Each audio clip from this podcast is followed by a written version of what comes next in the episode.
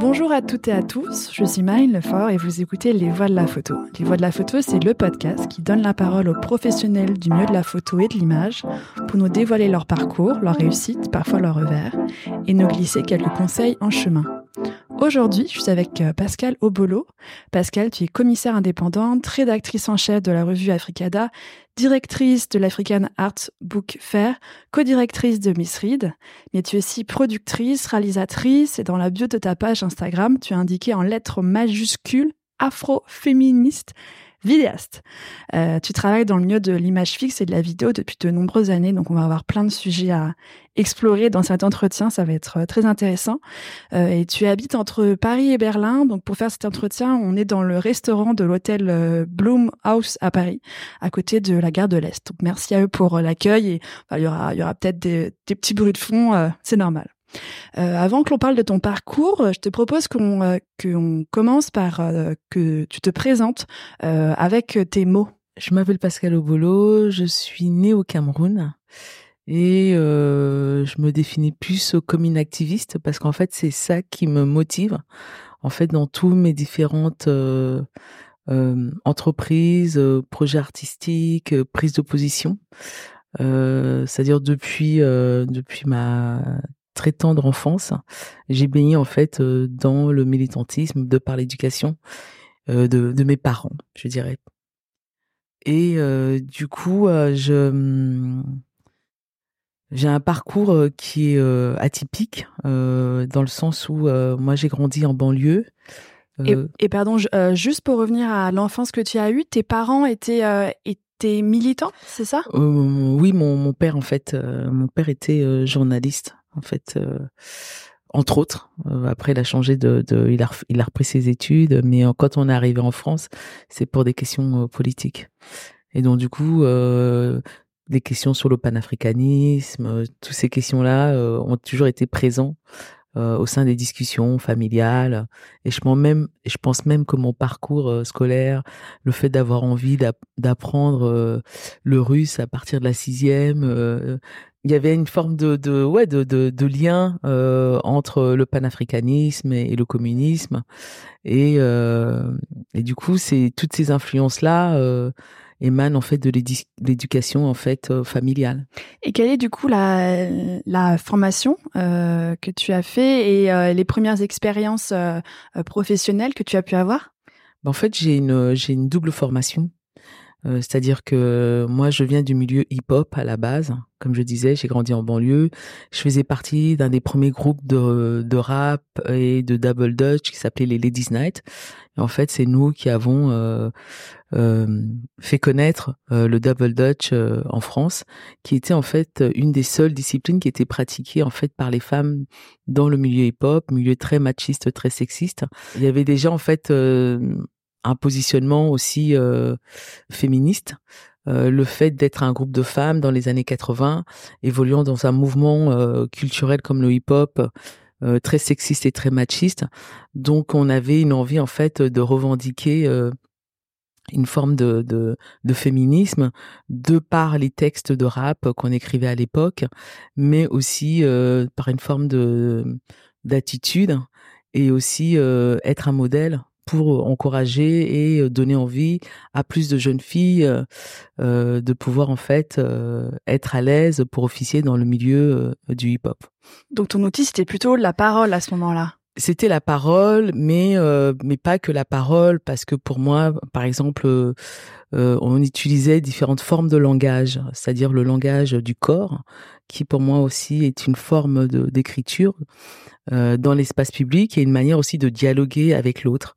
Euh, quand je parlais de, formation, euh, pour moi le euh, le mouvement hip-hop, ça a été pour moi l'école de la rue dans le sens où euh, toutes ces différentes disciplines, en fait, à l'époque, il n'y avait pas de d'école, il n'y avait pas de formation. Par exemple, pour apprendre du graffiti, euh, eh ben, euh, il n'y avait pas en école d'art, on n'enseignait pas le graffiti. Donc les les artistes issus du graffiti ont appris par eux-mêmes en essayant dans différents euh, trains, murs, etc. Pareil pour la danse.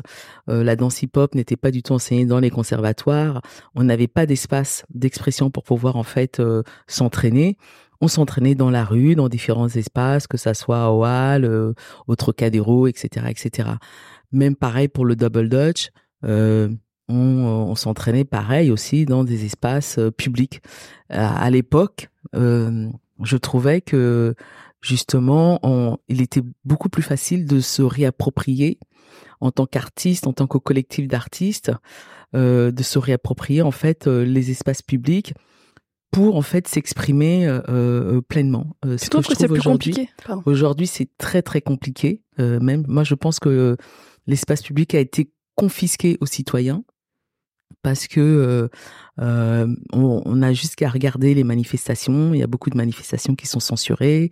Euh, ça devient euh, compliqué, euh, même des, dans certaines lois, par exemple pour des jeunes qui sont dans les quartiers populaires, quand on est en groupe devant en bas le, le un immeuble, normalement on n'a pas le droit, on se fait emmerder par les flics, on est, on demande tout le temps euh, les jeunes en fait issus de ces quartiers-là sont tout le temps en fait euh, fouillés, on leur demande leur papier d'identité plusieurs fois dans la journée, etc. Ou même pour euh, euh faire des des performances comme ça dans l'espace public ici à Paris, c'est hyper compliqué.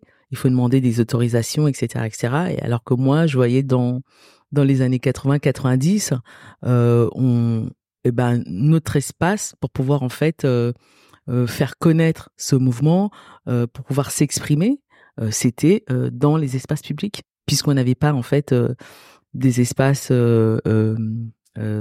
artistiques alloués en fait à la culture hip-hop. Maintenant, c'est devenu une culture mainstream, c'est même à la mode. Euh, le, le, ministère de la Culture euh, maintenant veut mettre en place ou a déjà mis en place euh, des formes de diplômes pour enseigner la danse hip-hop, etc. Recadrer, récupérer, réapproprier une culture en fait qui s'est fait en fait toute seule. J'ai vu aussi que même qu'ils veulent, veulent mettre les, enfin au, au JO, il y aura la, le hip-hop qui sera dans une discipline, ce qui est assez... Euh... Breakdance. Le breakdance, Le breakdance, en fait, euh, est considéré euh, maintenant comme un sport à, à, part entière. Et ça va être la première fois que euh, dans les JO, euh, ben en fait, le, le breakdance sera va participer comme comme pratique sportive. Euh, et du coup, je trouve qu'il y a euh, une forme de ouais de révolution.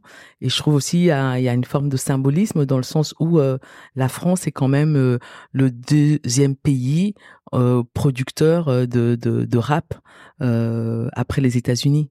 Et, quelque part, c'est un symbole fort le fait que cette année qu'on ait les JO et que le breakdance, et eh ben en fait, soit en tout cas considéré comme une discipline sportive à part entière, pouvant participer, être présent dans le cadre de, des JO, c'est c'est super, c'est super. Un beau message en tout cas. C'est un, beau message et c'est et c'est très puissant, je trouve, parce qu'on vient de loin quand même. On vient de loin d'une culture qui, au départ, quand même le graffiti était considéré comme vandale. On avait des amendes, euh, on pouvait aller en prison, euh, etc. Quand on, se faisait arrêter euh, en train de taguer dans les métros, etc., etc. on n'était pas on n'était pas considérés comme des professionnels à part entière quand on faisait de la danse hip-hop, etc. le rap au départ, euh, c'était pas évident. Euh, et c'est après, quand l'industrie de la musique euh, française a compris qu'ils pouvaient se faire beaucoup d'argent, qu'ils ont commencé à signer euh, des artistes de rap dont la majorité viennent aussi des quartiers populaires. Mais en même temps, c'est-à-dire que c'est très dur d'aller contre. Comment je pourrais dire ça Comment je pourrais trouver le terme exact? C'est-à-dire contre la volonté de l'évolution d'une société euh, par rapport à un mouvement culturel qui euh, qui quelque part euh, est un mouvement inclusif, un mouvement aussi de partage des savoirs et et qui au départ émane en fait des minorités aussi. Et on retrouve un peu euh, ça dans euh, quand on quand on voit les victoires de la musique ou en fait ce qu'on a supprimé et eh ben euh, dans les catégories des prix bah les danse urbaine, musique urbaine et musique du monde. Donc, ce sont des musiques qui sont à majorité portées par des personnes, des artistes issus en fait des minorités. Et comment s'est passé là le, le, le, le, passage ou en tout cas le cheminement vers l'image vers l'image fixe et en mouvement, mais en tout cas de passer à la musique, à la danse, euh, vers euh, vers euh, l'image? Quelles ont été les rencontres et voilà. Ben, en fait, moi j'ai, comme je te disais, j'ai une double formation, c'est-à-dire que en même temps que je j'officiais dans le groupe Les Ladies Night, je faisais, je continuais à faire mes études à côté. J'étais à Paris 8. c'est vrai que le pour moi, le médium du cinéma a toujours été, m'a toujours fasciné, dans le sens où c'est un médium euh, qui parle à la planète entière. La puissance et, et la force du récit combiné à l'image, c'est euh, quelque chose qui, euh, pour moi, m'a beaucoup marqué, dans le sens où, même pour revenir au hip-hop, les, les premiers films Beat Street, Break Street ou Wild Style, ce sont des films de référence pour beaucoup d'acteurs issus du mouvement hip-hop parce qu'ils disent tous euh, bah, quand j'ai vu Wild Style la première fois tout de suite euh, je me suis reconnu j'ai eu envie de faire du graffiti. Quand j'ai vu Beat Street ou Break, euh, Break Street j'ai eu envie de danser de faire du smurf et d'être dans cette culture hip-hop et et du coup on, et ça agit aussi pour moi dans le sens où en tout cas le, cinéma m'a fait découvrir euh, des, des mondes, m'a fait questionner et voir le monde autrement. Et d'où le choix de, faire euh, des études de, cinéma euh, à Paris 8. Et aussi, euh, j'ai fait le Conservatoire libre du cinéma français. Mais là où j'ai le plus vraiment appris et aussi j'ai appris à, articuler en fait une pensée, c'est euh, à Paris 8 en euh, avec le professeur Georges Lapassade qui était euh, ethno-sociologue et qui était aussi un des premiers à faire entrer le hip-hop à Paris 8. Et on a mis en place avec Georges le labo d'ethno vidéo, un laboratoire vidéo où l'idée en fait c'était de se filmer nous-mêmes et euh, de se questionner nous-mêmes, mais aussi en même temps euh, de partager euh, notre notre histoire issue du mouvement hip-hop. Et, et c'était aussi la première fois que parce que moi j'avais une vision et c'est pas que j'avais une vision mais l'anthropologie et l'ethnographie c'est une forme pour moi de discipline je dirais coloniale où l'idée c'était d'aller étudier cet autre en ne lui donnant pas la parole et euh, l'observer un peu euh, comme euh, comme si on était dans un laboratoire. Et là, ce qui était intéressant avec la passade à, à, Paris 8, c'est qu'il s'est dit oui, Paris 8, on est dans le 93 à Saint-Denis et c'est quand même aussi un des départements où il y a en fait beaucoup d'artistes issus de la culture hip-hop, où la culture hip-hop était vraiment ancré, très important aussi euh, dans ce département. Et, euh, et quand il a commencé en fait à s'intéresser euh, à cette culture en disant oui, je voudrais l'étudier, au lieu d'aller avec sa caméra et son micro dans le dans les quartiers de de, de, de Saint-Denis, euh, comme font la majorité des anthropologues, venir filmer l'autre, venir filmer la tribu euh, euh, des, des, jeunes issus du hip-hop, et eh ben il a fait l'inverse. Il a dit voilà, euh, moi je vais les faire venir à l'université et on va mutuellement euh, s'apprendre. Et, et, et c'est vraiment en, en, étant à son contact que j'ai vraiment appris et déconstruit aussi des façons de, de, voir le monde. Euh, me suis intéressé aux questions euh, décoloniales aussi euh, à partir de, de ce moment-là. Mais c'est vrai que dans les quand on était dans les Ladies Night, les questions féministes, la manière dont on les abordait, c'était vraiment au travers des textes. Mais j'avoue qu'à l'époque, j'avais pas en fait encore euh, le vocabulaire, j'avais pas encore lu assez euh, d'autrices féministe pour me, forger une pensée féministe décoloniale, telle que par exemple on le retrouve dans le livre de Françoise Vergès sur le féminisme décolonial euh, qu'elle a, sorti.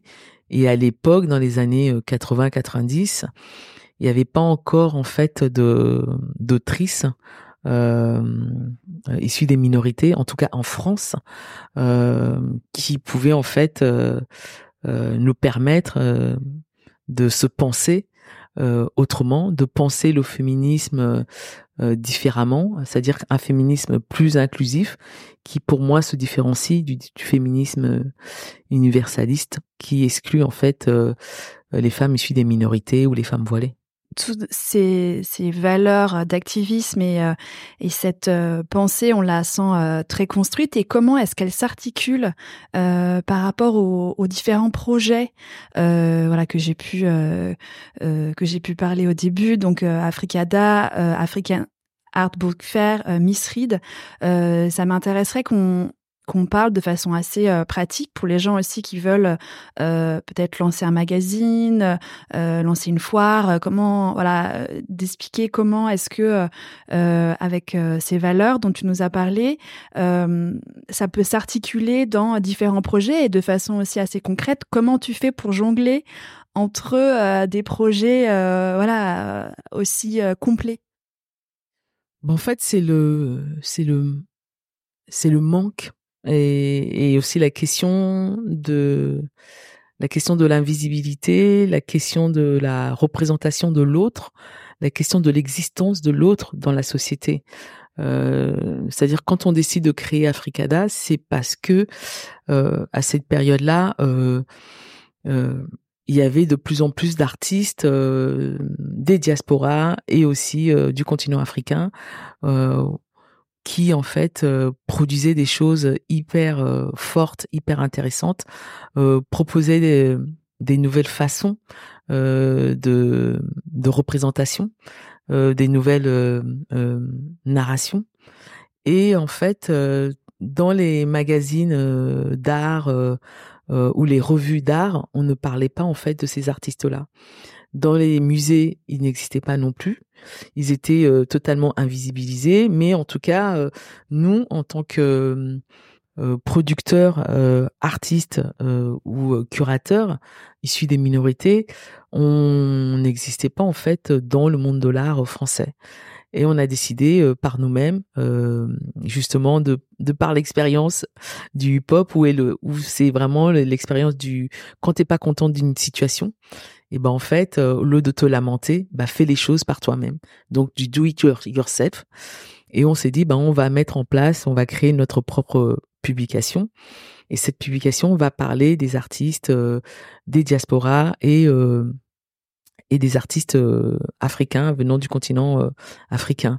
Mais du coup, le fait de créer Africada, pour nous, c'était vraiment un acte politique aussi, parce que quelque part, euh, la, revue est devenue euh, tout de suite euh, l'espace d'exposition. C'est-à-dire qu'on a mis en place un concept qu'on a appelé l'acte éditorial live, dans le sens où à chaque sortie du numéro, on expose en fait le contenu de la revue sous différentes formes qui était aussi une manière de repenser comment les revues pouvaient évoluer au XXIe siècle.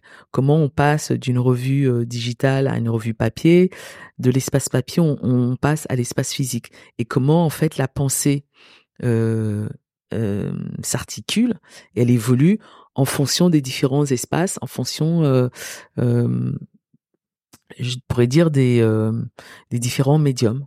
Et, et pour nous, être euh, et faire Africada, euh, c'était vraiment une une bouffée d'air parce que du coup on pouvait euh, apporter, faire connaître des nouvelles voix qui longtemps ont, été invisibilisées et aussi réécrire une histoire de l'art plus inclusive qui a longtemps en fait exclu les artistes issus des minorités. Et Africada, c'est à peu près combien de personnes qui travaillent sur ce projet et comment vous êtes du coup organisé en, en collectif ou en, association autour de ce projet? Ben, En fait, euh, pour moi, je considère que la pratique collective est une pratique politique. Et donc, euh, comme on avait quand même un positionnement très très militant, la revue ne pouvait se faire que de manière collective. Et pour nous, produire collectivement, écrire collectivement, penser collectivement, mais même ma pratique curatoriale est une pratique collective. Euh, c'est se donner de la force aussi et, euh, et quelque part euh, partager des expériences différentes pour produire une expérience commune qu'est cet espace qu'est Africada. C'est aussi une forme d'école alternative dans le sens on n'est pas beaucoup, on n'est pas nombreux et et en fait elle est, le collectif est très, euh, je pourrais dire, euh, organique. Euh, les gens, ils viennent, ils repartent, ils reviennent. Comme c'est une forme d'école, on vient pour apprendre, on vient pour se nourrir, mais on vient aussi pour partager aussi ses connaissances, ses expériences pour nourrir le collectif.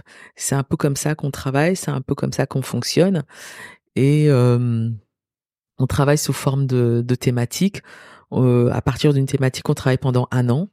Euh, on expérimente aussi des formes.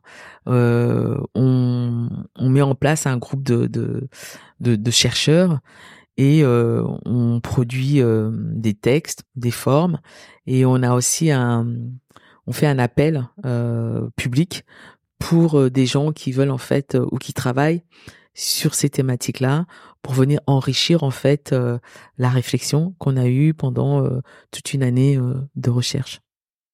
Et ça m'intéresse aussi qu'on parle de, de, de Miss Reed et de African Art Book Fair. quel est ton quel est ton rôle de façon assez assez concret, directrice, co-directrice, mais voilà, en quoi ça consiste? Bah toujours pareil, au manquement. Nous, ça faisait plus de dix ans qu'on allait euh, à la Biennale de Dakar, qu'on écrivait sur la Biennale de Dakar, mais il n'y avait pas d'espace en fait euh, euh, de publication, il n'y avait pas des espaces pour les éditeurs, et en même temps, euh, moi je considérais que en fait, euh, vu qu'il y avait un intérêt du marché de l'art sur la scène contemporaine africaine, qu'il était important de documenter, d'écrire cette histoire, que cette histoire de l'art devait être écrite par les Africains eux-mêmes et de valoriser et d'encourager et de supporter en fait euh, les petites maisons d'édition qui euh, qui avaient envie euh, justement de, de faire des catalogues d'artistes africains, de des textes critiques, des textes d'essais, des livres d'artistes. Et on a organisé la première fois un symposium. On a invité une douzaine en fait d'éditeurs indépendants et suite à ça, on a décidé de mettre en place, en tout cas Africada, nous on a décidé de mettre en place, de créer un African Art Book Fair, parce que j'avais aussi remarqué que en allant dans différentes euh, foires euh, d'édition euh, de livres d'art, il n'y avait pas du tout dans les stands, il n'y avait pas du tout d'éditeurs africains. Donc ces voix-là, ces récits-là n'existaient pas. Donc la pratique de ces artistes-là, du coup, n'était pas non plus présent à l'international. Et euh, au lieu de se dire, bah, je vais faire une, foire d'édition euh, d'art euh, en France, je me suis dit, bah, il faut le faire en Afrique. Et là où il faut le faire en Afrique, c'est au Sénégal. Parce que pourquoi? Parce que il y a la Biennale de Dakar qui est une des plus grandes, une des plus anciennes biennales sur le continent africain, et que c'était aussi important, je pense, de d'être présent et de faire comprendre à la Biennale en quoi euh, les, euh, les, critiques d'art, euh, les historiens en art, les, gens qui sont sur les formes d'écriture pour pouvoir écrire une certaine histoire de l'art du continent africain, qu'il était important d'être présent et de soutenir en fait ces, ces acteurs-là. Parce que c'est aussi l'industrie de l'édition est quand même malmenée et je dirais pas du tout soutenue dans dans les pays euh, en Afrique. Euh, et, donc, euh, quelque part, cette, cette foire, je dirais, qui est plutôt une anti-foire, euh, c'est vraiment elle a été conçue comme ça parce que c'est plus un projet artistique où il y a différents espaces, c'est-à-dire qu'il y a un espace euh, de programme de, de, conversation professionnelle, il y a un espace de, de, où les éditeurs peuvent vendre leur stand, il y a un espace d'exposition parce que pour nous c'est important de de, de, de donner en fait euh, et de questionner comment exploser la pensée sous toutes ses formes et d'encourager aussi les artistes euh, qui travaillent le livre comme médium. Et on a une programmation de, de performance. Et c'est vraiment une plateforme euh, qui permet en tout cas de nous retrouver, qui permet de, de, de s'entraider et aussi de donner de la visibilité et là, la, foire est maintenant devenue internationale parce qu'on accueille aussi des éditeurs qui viennent un peu partout, euh, que ce soit aux États-Unis, en Europe, et du coup créer un pont entre euh, euh l'Afrique et l'Occident.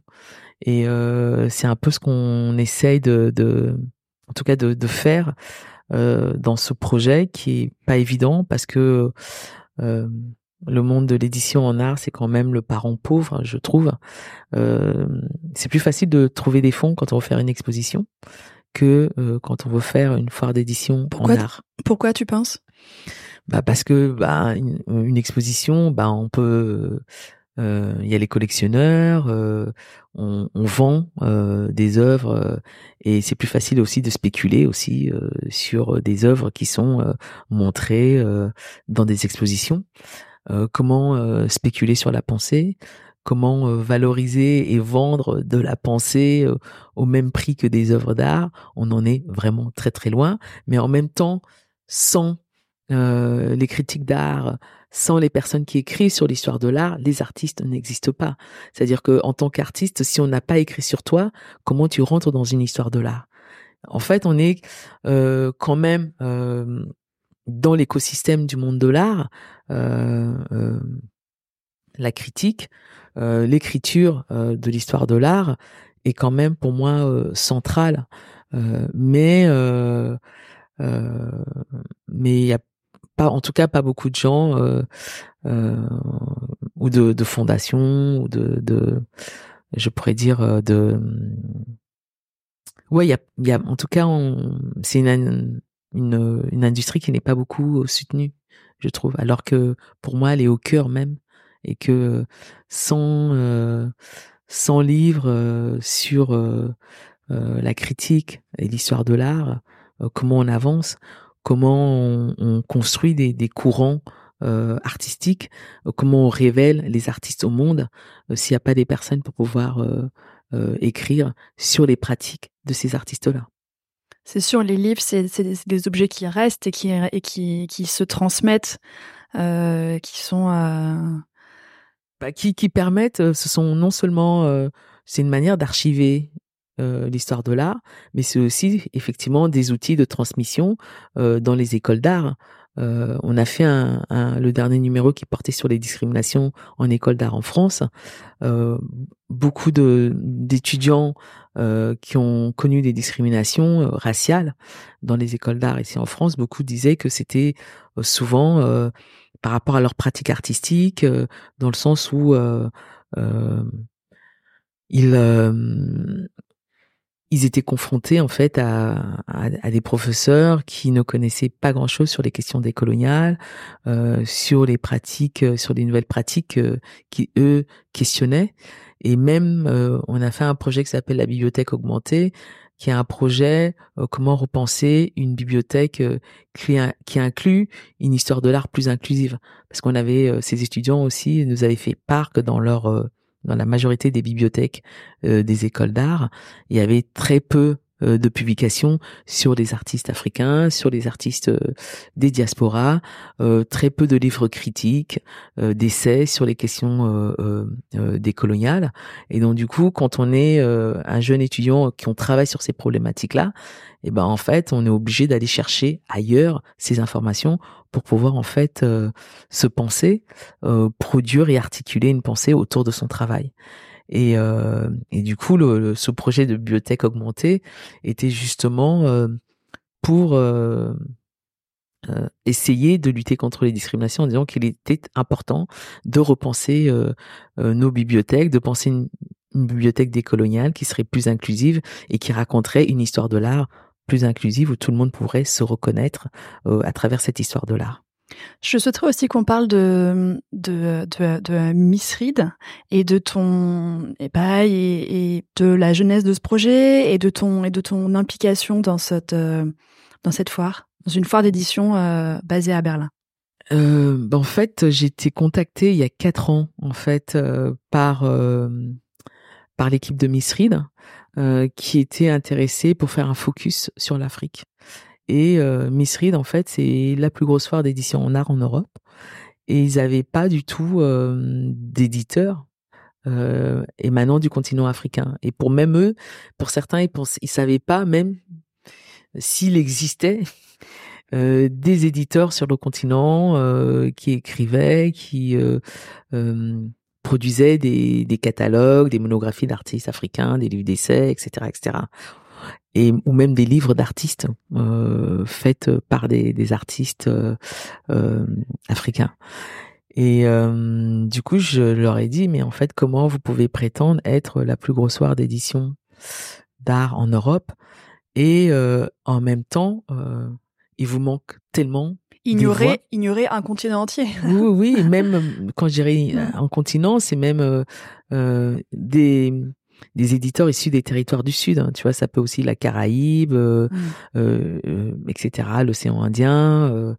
Euh, tous ces territoires du Sud, tous ces voies-là, tous ces pratiques artistiques n'existaient pas dans euh, au sein de, de Miss Reed. Et du coup, j'ai j'ai accepté parce que aussi euh, c'était pendant le Covid, on venait d'annuler la Biennale de Dakar, donc l'African Art Book Fair aussi était annulé. On n'avait pas du tout de moyens euh, pour pouvoir supporter, aider les, les éditeurs qui participent d'habitude à l'African Art Book Fair et Miss Reed est arrivée, mais vraiment euh, par euh, magie. On était totalement désespérés et donc je reçois cette offre euh, curatoriale en m'invitant à, venir curater un, un, espace avec des éditeurs africains. Mais je dis mais c'est juste mortel. Donc j'ai en fait sélectionné les éditeurs qui participent à l'African Art Book Fair pour leur donner une visibilité dans cette énorme foire d'édition euh, qui allait enfin, euh, pour une fois, accueillir euh, des éditeurs issus des territoires du Sud. Et malheureusement, le Covid a duré, donc la, la foire Misrid a été annulée. Et donc, en fait, je leur ai proposé de faire un livre qu'on a appelé Decolonizing Art Book Fair. Et en fait, ce livre est aussi pensé comme l'espace euh, de monstration que j'aurais dû en fait euh, curater pendant euh, l'invitation qui m'était faite pour inviter des éditeurs issus des territoires du Sud à être présents dans le cadre de cette foire-là. Et donc on a travaillé pendant un an, un an et demi, euh, et c'est aussi une coédition. On est trois éditeurs. Il y a Miss il y a Africada et Mosaïque, qui est une petite maison d'édition qui est basée au Cameroun. Pour nous, c'était aussi important d'avoir, euh, de travailler avec un éditeur euh, basé sur le continent euh, africain. Et on a dialogué par Zoom, invité aussi des auteurs à, en tout cas, à produire des textes.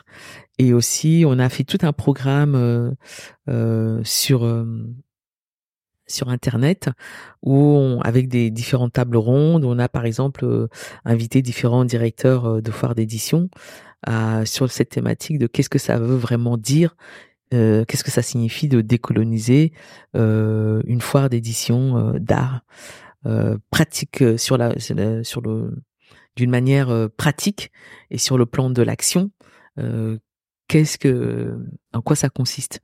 Et, euh, du coup, après, on a, on a sorti ce livre qui a, c'est un livre qui est très important justement pour différentes foires d'édition, pour se repenser. Comment aussi au Covid aussi on devait se repenser en tant que foire d'édition, c'est-à-dire que le, le fait de, de de se dire euh, euh, effectivement euh, toutes ces foires qui sont un peu partout dans le monde où on voyage pour aller être présent, vendre des publications, etc., etc. le Covid, je pense, nous a tous pensé à nous repenser en tant que foire et aussi la question écologique est aussi venue se poser aussi aussi à nous. Et, euh... et la question écologique, quelles sont un peu les pistes de réflexion? Parce que les foires, c'est effectivement hyper compliqué parce que euh, le, le c'est un, un, événement où euh, tout le monde euh, vole ou en tout cas euh, vient euh, à un moment donné. Bah, Par exemple, nous, quand on a, on a, on a pu faire après le Covid, on a fait la, la Miss Read, on a fait la foire, on a invité tous les auteurs qui étaient présents dans ce livre Decolonizing Our Book Fair à être présents. Euh, et ce qui est la manière dont le livre est construit, il est construit vraiment comme une forme de foire. C'est-à-dire que chaque éditeur a sa propre euh, euh typographie, son propre graphisme, euh, son. C'est-à-dire c'est comme si à chaque fois, chaque texte d'éditeur, tu rentres dans une maison d'édition. Et on l'a en fait conçu comme ça. C'est-à-dire que c'était dans aussi dans le dans le à l'époque justement quand on on questionnait aussi la place de l'écologie dans les foires. On, s'était dit, ben, en fait, que ce bouquin, euh, Decolonizing Our Book la manière dont il a été euh, conçu, la manière dont il a été pensé, l'espace euh, livre a été pensé comme cette forme de foire qui aurait dû, euh, qui devait exister, et que après euh, l'édition d'après, on a matérialisé, mais on a quand même été confronté à des problématiques, c'est-à-dire que même en, invitant ces éditeurs du continent africain, en leur offrant le billet d'avion, un stand gratuit, etc., certains n'ont pas pu être présents, une bonne partie à cause de la question des visas qui a le droit de circuler, où et comment. Euh, c'est-à-dire que pour beaucoup d'éditeurs issus des territoires du Sud, même si c'est vrai qu'il y a la question du financement, c'est super dur, parce que en Europe, on a des aides pour pouvoir, en tout cas, euh, il y a des aides qui sont euh, données pour soutenir l'industrie de l'édition, soutenir en fait les éditeurs pour pouvoir en fait circuler, exister. Pour la majorité des des éditeurs du continent africain, ils ont zéro subvention. Donc c'est aussi euh, très dur pour eux de, se dire bah voilà, je vais payer euh, tant mon billet d'avion, l'hébergement, le stand et je vais vendre des bouquins pas très chers. Je, vais jamais rentrer en fait. Euh, comment je pourrais dire ça? Ça va. Je vais pas gagner de l'argent comme ça. Et même en les invitant, euh, la barrière, la frontière de, des visas fait que ces éditeurs ne peuvent pas non plus euh, être présents. Donc on a, euh, par exemple, mis en place, nous en tout cas à Misrid, une, une espèce de, de, sélection comme une forme de reading room où en fait les éditeurs qui ne justement qui ne peuvent pas voyager, qui n'ont pas pu avoir de visa, nous envoient les livres.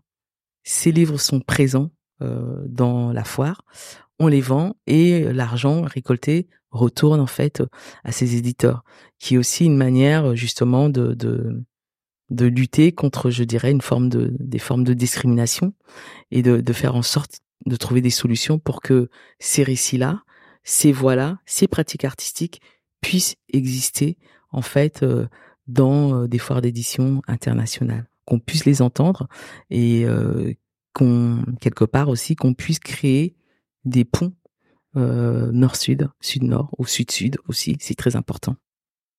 En parlant euh, d'édition, euh, là du coup on est en début d'année 2024, euh, l'intelligence artificielle est dans est partout. quelles sont les, les réflexions et, et toi, aujourd'hui, alors du coup, les choses vont très vite, mais euh, ton, ton, ta réflexion sur les technologies, l'intelligence artificielle dans l'édition euh, de livres d'art?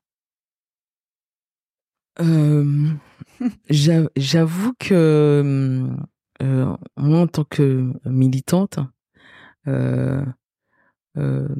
c'est hyper important de déjà on n'a pas eu souvent l'occasion de pouvoir s'exprimer, euh, de pouvoir en fait euh, euh, produire des publications, de produire en fait des outils d'émancipation librement, d'avoir même des espaces pour pouvoir expérimenter des formes artistiques, etc.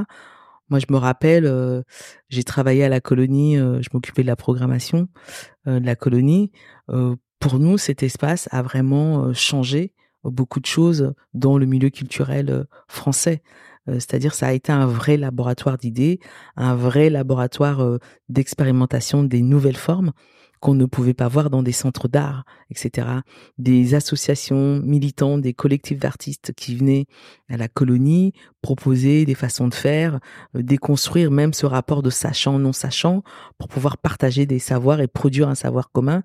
Tout ça, moi, je l'ai, euh, on l'a expérimenté dans euh, l'espace la colonie et, et aujourd'hui à Paris, c'est super difficile de trouver de retrouver ces espaces-là, euh, ces espaces de, je pourrais dire de, de liberté, euh, de se penser autrement, de se penser différemment de l'autre, euh, c'est, je trouve, compliqué.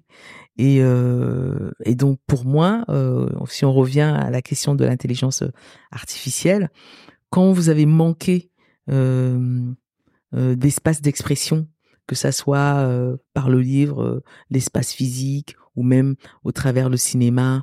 Euh, c'est récemment que le cinéma français permet à des acteurs, réalisateurs issus des quartiers populaires, aussi des minorités, de pouvoir euh, euh, s'exprimer, de pouvoir donner de l'argent pour pouvoir produire des films, que les chaînes de télé acceptent que des réalisateurs issus de, de des, quartiers populaires puissent aussi raconter leur histoire. C'est très récent en France. Donc, pour te répondre, euh, on a une soif de, de, de, en tout cas, de s'exprimer et de, de se penser, de s'écrire euh, par nous-mêmes.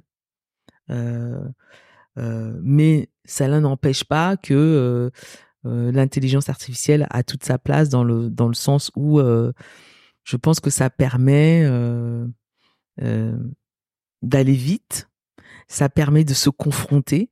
Comment tu confrontes ta pensée, ta production intellectuelle à la production de l'intelligence artificielle? Euh, je pense que c'est des choses qui, de toute façon, qui cohabitent, euh, qui sont complémentaires, mais qui ne vont pas annuler euh, le fait de, de, de, de produire de la pensée, de la critique émanant euh, de l'humain, émanant de l'homme, émanant par nous-mêmes.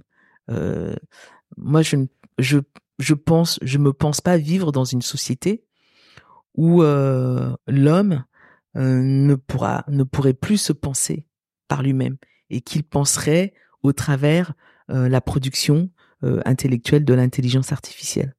Je, je pour moi en tout cas c'est j'ai besoin c'est une nécessité c'est-à-dire que de de de, produire de, de la pensée critique pour transformer la société dans laquelle on vit. Euh, c'est-à-dire que tous les, euh, euh, je veux dire, tous les projets que je fais, euh, c'est vraiment ces projets ont pour finalité à chaque fois de changer à ma petite échelle la société dans laquelle je vis. Une société plus inclusive, plus à l'écoute des autres et une société où on permet à tout à chacun de s'émanciper.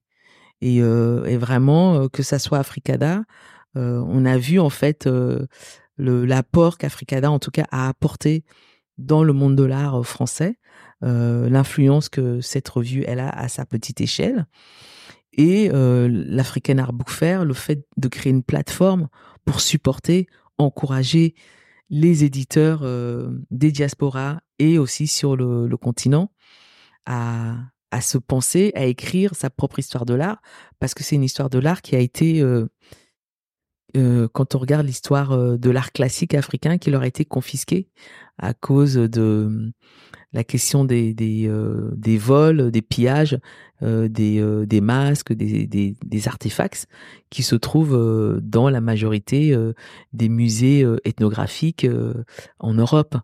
et donc, du coup, la plupart de ces objets-là ont été écrits par euh, des experts, euh, des, historiens de l'art, des anthropologues euh, occidentaux. Et, du coup, c'est pour ça que pour moi, c'est important pour moi de d'encourager des jeunes dans la critique, en art, et aussi pas forcément des jeunes dans la critique en art, mais toute personne euh, issue des minorités qui a envie d'écrire euh, sur les pratiques artistiques, c'est fondamental, c'est important de pas reproduire cette erreur où euh, l'histoire était écrite à notre place. Mais là aujourd'hui, on a tous les outils pour pouvoir en fait, en tout cas, être maître de son histoire et et de sa et de sa propre de son propre récit, je dirais. C'est sûr que la question euh, de euh, la provenance dans euh, les musées, je pense que c'est des, sujets qui, j'espère, vont évoluer et il y a des, il va y avoir des, comment dire, des actions qui vont être faites, mais c'est un, c'est un grand sujet et je, je pense que il y a, il y a beaucoup de blocages de et de pertes de enfin pas de pertes mais en tout cas de de, de voilà d'avoir le patrimoine qu'on a qu'on que comment dire qu'il y a eu un certain colonialisme de, l'art africain et on a, enfin en tout cas, euh, euh, je trouve ça euh, très bien qu'il y ait cette réflexion au niveau des la provenance euh, et, j'ai l'impression que enfin j'en parlais avec euh, une amie euh, au fil des juin qui fait une thèse sur sur des œuvres spoliées et qui se pose beaucoup la question de la restitution et qui me disait maintenant dans les musées ils ouvrent des ils ouvrent des des emplois enfin des postes sur sur la provenance. Donc se poser la question de la provenance pour euh, pouvoir la situer et pouvoir ou la rendre ou en tout cas lui donner un autre regard, mais en tout cas se poser la question quoi. Il y a une euh, une question que j'ai bien posée qui est une, grande question. Donc là, j'aimerais bien qu'on qu'on l'aborde avec euh, le sujet qui te qui te tient à cœur en particulier, c'est la représentation des corps noirs dans le monde de la photo. C'est quelles sont euh, les, les, évolutions que tu as pu voir dans le, dans, le, dans, le, milieu de la photographie? Est-ce que tu peux apercevoir, euh, voilà, par euh, le prisme de, de ce sujet de, de la représentation des corps noirs dans la photographie?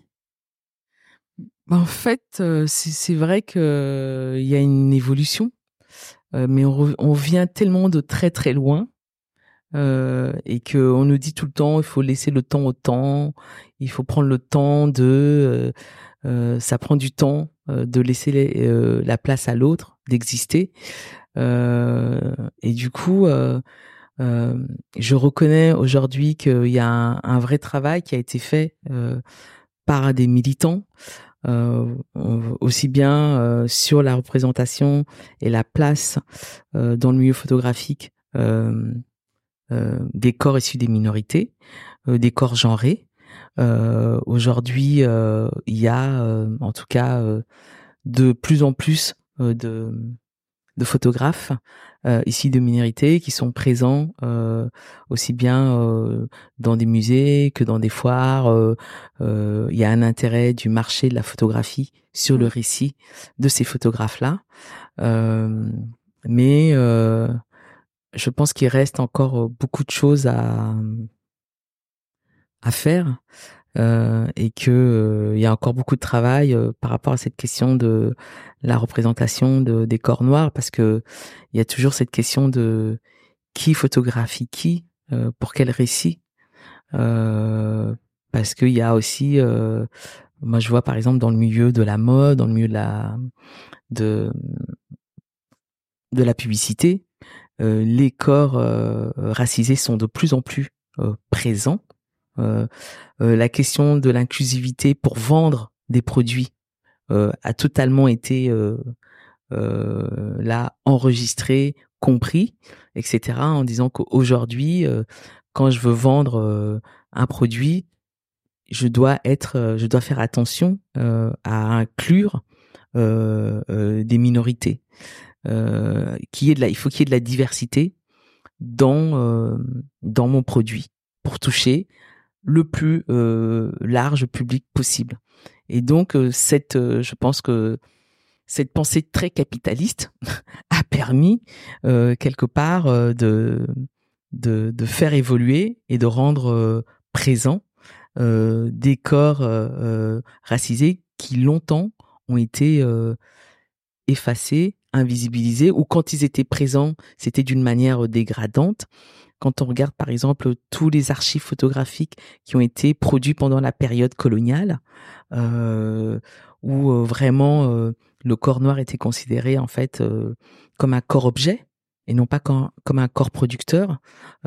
Aujourd'hui, c'est cynique, mais le capitalisme, le marché de l'art, le marché de la photographique, vu l'intérêt qu'on a en fait sur ces sur ces territoires euh, fait qu'aujourd'hui euh, il y a de plus en plus euh, de très grands photographes qui photographient en fait et documentent leur communauté. L'exemple qui moi m'est vraiment où j'ai beaucoup d'admiration et que je connais, c'est l'exemple de la photographe sud-africaine Zanelli, que je connais depuis euh, plus de 15 ans. On s'est euh, rencontrés, mais vraiment par hasard, euh, à Amsterdam, dans un festival de films queer. Et après, on s'est revus à Paris à différentes occasions. Et récemment, j'ai eu l'occasion d'activer avec Marie Daucher, qui est aussi une militante et qui a fait beaucoup euh, en tout cas en termes d'avancée, euh, pour qu'il y ait une meilleure représentation de photographes femmes, euh, aussi bien dans les festivals photos que dans les musées. et du coup, on a travaillé, activé ensemble l'exposition de, de Zanelli Mioli à la MEP, qui était une... Je me suis vraiment pris une claque parce que déjà, c'était la première fois la MEP, il y avait une rétrospective sur une photographe femme noire africaine queer. Il fallait attendre 2023. Donc euh, voilà, donc il faut laisser le temps au temps. Et euh, et quand je suis rentrée euh, à la MEP, il y avait des corps noirs partout. Et ces corps noirs étaient tellement, il y avait une, force, une puissance à chacune des séries que la que soit par exemple la série Faces to Faces où, où a c'est des portraits en fait de de sa communauté dont beaucoup de femmes ont subi euh, euh, des violences euh, euh, ont été violées des choses comme ça. Certaines des de de ces de ces femmes euh, sont décédées. Et et tu voyais ces, ces, ces, ces regards où il y avait vraiment une, une, une force, une, et tu sentais ça en tout cas que euh, c'est des personnes en fait qui ont lutté euh, pour leur communauté, qui ont lutté euh, contre les, toute forme de discrimination.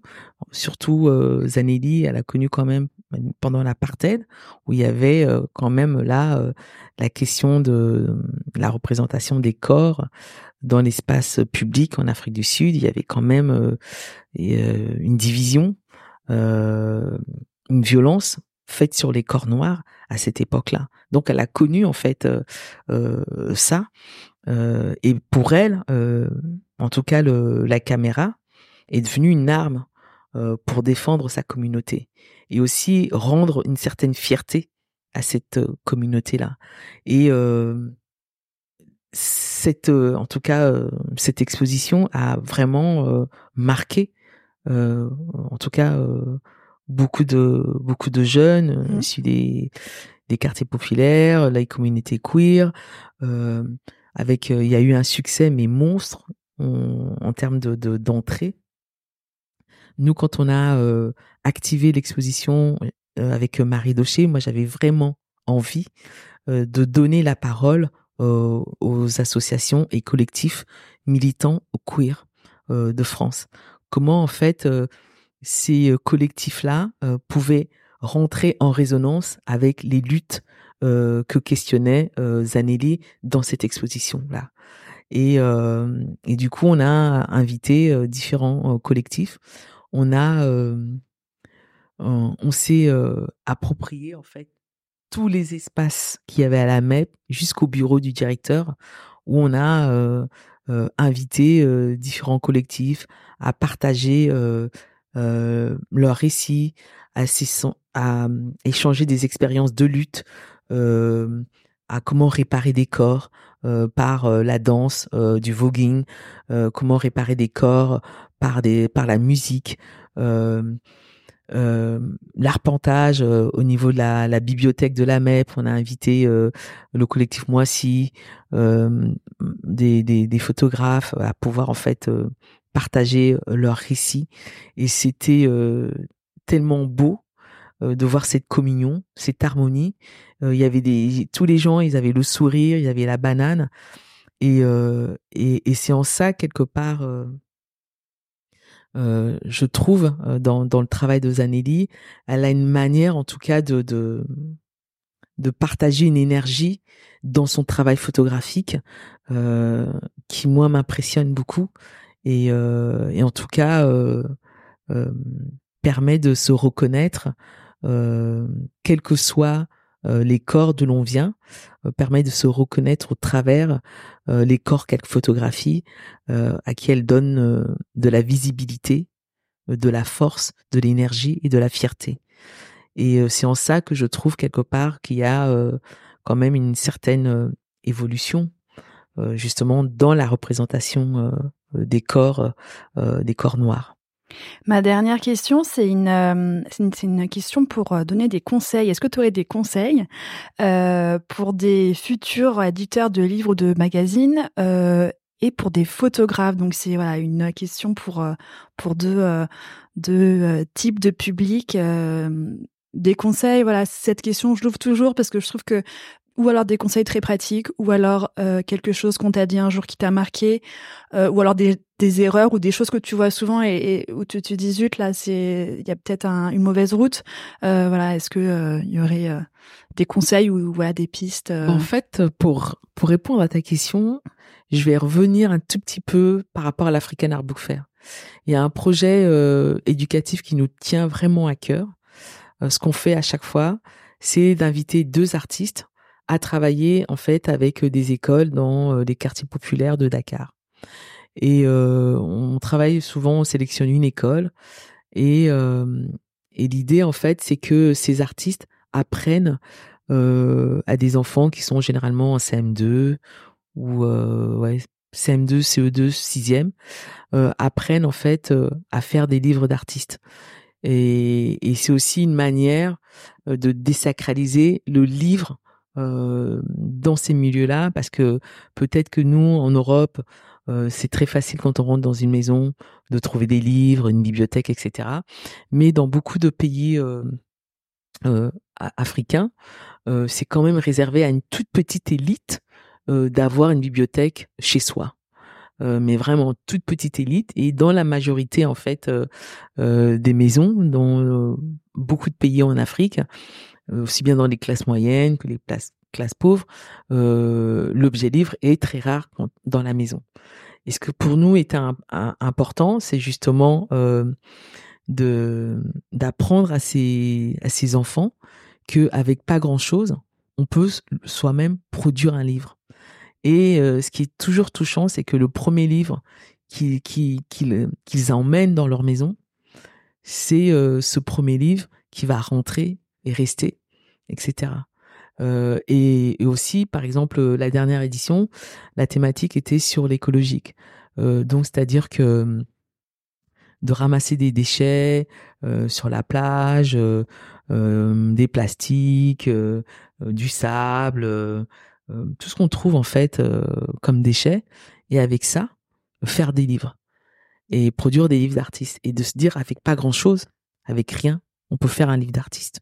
Et du coup, donc ça revient à ce truc justement de désacraliser en disant oui, euh, le livre serait quelque chose qui serait réservé euh, euh, pour des intellectuels, pour les, les, étudiants, pour une certaine classe sociale. Et que quelque part le fait de dire à un gamin, bah avec pas grand chose, avec ce que tu as, et si tu veux raconter une histoire, quelle que soit la forme, eh ben tu peux euh, créer un livre d'artiste et du coup euh, faire en sorte que cet objet livre qui était euh, quelque part inatteignable, eh ben dans ton quotidien tu peux produire plein de livres d'artistes chez toi. Donc le conseil que je donne euh, et qu'on expérimente déjà sur les enfants, c'est justement, euh, c'est-à-dire c'est de faire avec les moyens du bord, de faire avec ce qu'on a.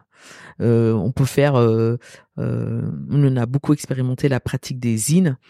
les zines, c'est vraiment qu'on retrouve dans des collectifs militants, c'est-à-dire que quand on veut faire passer une idée, quand on veut faire, quand on veut partager des récits, quand on veut faire exister des luttes, par euh, le travail de l'écriture, eh ben on, fait des photocopies, on fait euh, du collage, on agrafe et on a un livre et il existe. C'est un, un fanzine et on, le distribue et c'est euh, pour moi il est tout aussi important parce que ce qui compte c'est le contenu.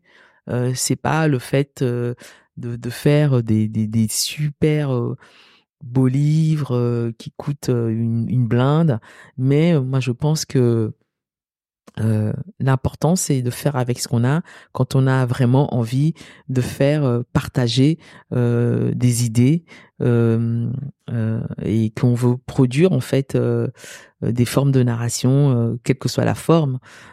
Toute forme est pour moi est, est intéressante dans le sens où plusieurs langages peuvent exister dans la production de l'objet livre. Le médium livre moi je, je le je le pense déjà comme un espace de monstration. Euh, je le pense aussi comme un, un objet d'art. Je le pense comme euh, un outil euh, de militant. Euh, donc pour moi, il, il, y a plusieurs façons euh, de, de, de, de, de produire euh, l'objet livre et, et d'être dans le monde de l'édition. Et pour les photographes? Bah, Pour les photographes, pour moi, c'est il y a deux, il y a, il y a, il y a deux formes. Euh, moi, j'encourage vraiment le, les photographes à, à faire des livres photos parce que quelque part aussi, euh, euh, on n'a pas tous l'occasion de pouvoir en fait euh, montrer son travail en tant que photographe. Et, euh, et l'objet livre, comme je le disais au début, c'est être aussi une archive, une manière de transmettre son travail. Et, et du coup, bah pareil, hein, c'est-à-dire qu'une fois qu'on a la production photographique, eh ben, euh, on, peut produire des petites quantités euh, déjà euh, pour pouvoir se, se faire connaître, être distribué. Il y a maintenant il y a différentes façons de, de lever des fonds pour pouvoir faire un livre assez facilement, je trouve aujourd'hui. Et puis il faut pas oublier aussi l'aspect euh, numérique euh, très important euh, aussi de, de, montrer son son travail et et donc du coup en tout cas pour moi je pense que c'est quand même important de continuer de se battre pour pour en tout cas montrer son travail au travers le médium livre. Merci, euh, merci Pascal Obolo pour cet échange euh, qui fut euh, très riche. Euh, j'invite euh, les personnes euh, qui ont écouté ce podcast à te, à te suivre. J'ai vu que tu étais assez active sur Instagram. voilà, donc merci. Et j'invite tous les personnes qui ont écouté ce podcast aussi à, à, à suivre Africada, African Hardboard Fair et puis Miss Reed qui sont aussi sur les réseaux. Merci, au revoir. Au revoir, merci. Merci d'avoir écouté Les Voix de la Photo. Pour faire connaître le podcast à plus de monde, je vous invite à laisser un commentaire et 5 étoiles sur Apple Podcast. Si vous voulez me faire part de vos remarques, m'indiquer des personnes que vous souhaitez entendre ou en savoir plus, vous pouvez me suivre sur les réseaux sociaux, sur Instagram, LinkedIn et Facebook. À très bientôt!